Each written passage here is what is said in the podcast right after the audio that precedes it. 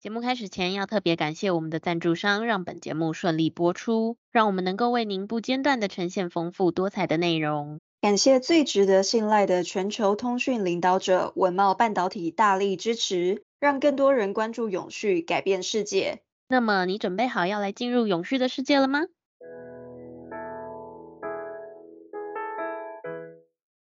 欢迎收听 ESG This Week，我们每天将为您带来重要、有趣的 ESG 永续新闻。希望透过本节目，提高大家对 ESG 议题的认识，引导大家关注永续发展，共建世界公民新未来。嗨，大家好，我是 ESG 世界公民数位治理基金会的 Phil。嗨，大家好，我是 ESG 永续思维学院的 Helly。学院致力协助你在 ESG 变革中成为机会领先者。那今天是非常忙碌的周一，希望听众朋友过得还蛮好的。那今天呢，我们有五则的精选新闻想要跟大家分享，分别是这个气候变迁呢、将增加冲突以及死亡，再来就是非洲气候峰会气候融资成为焦点。那第三个部分会是金管会扩大股东会议事手册。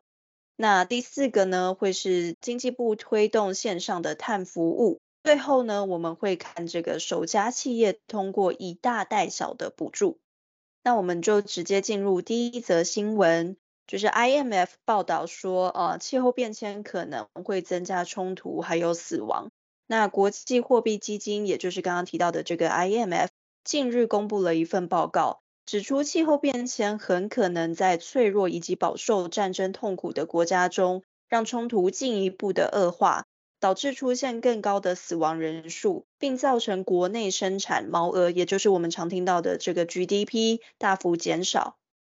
那国际货币基金表示，在二零六零年之前，脆弱国家因为冲突而死亡的人口比例可能会增加将近十 percent，并且接着指出，截至二零六零年，气候变迁也可能使得脆弱国家新增五千万人进入饥饿当中。尽管最近几个月来，全球各地的气温多次创下新高，使得气候变迁越来越明显，但是各国采取行动的政治意愿却因为这个经济陷入疲软而受到削弱。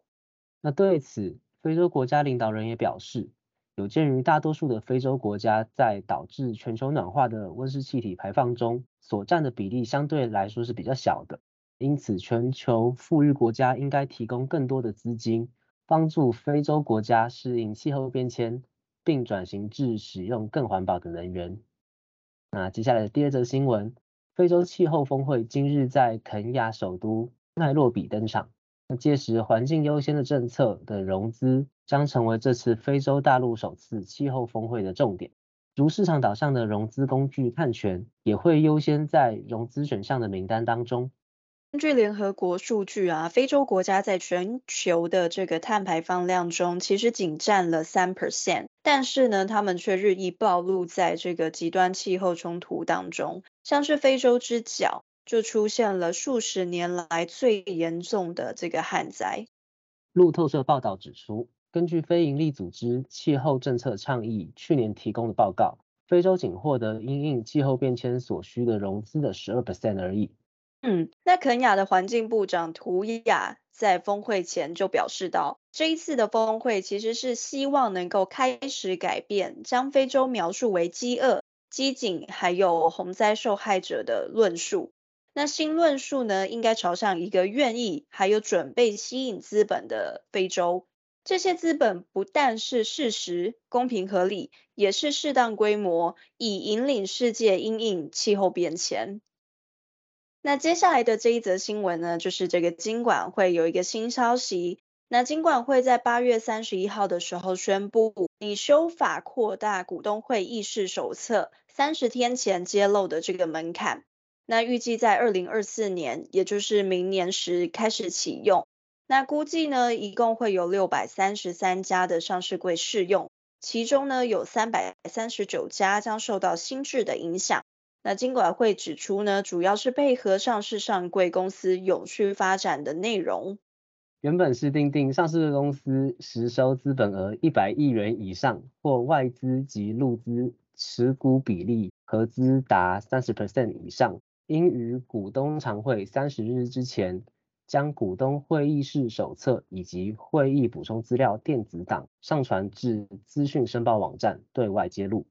那修正后的股东会议事手册，则扩大要求上市贵公司实收资本额二十亿以上，或外资、入资合计持股比例超过三十 percent 以上者，也必须在股东常会三十天前公告股东会议事手册。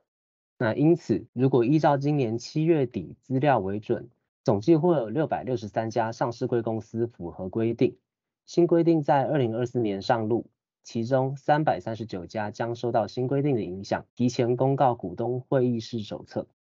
那今天第四则新闻，经济部推线上碳服务，用 LINE 协助中小企业减碳。那因应国际近零的趋势，经济部表示。启动 LINE 平台进行碳服务，支援中小型企业加入减碳的行动，提供近零排放的课程、减碳补助申请等资讯，协助中小企业掌握自身碳排的轮廓及可运用的政府资源，降低业者的碳焦虑。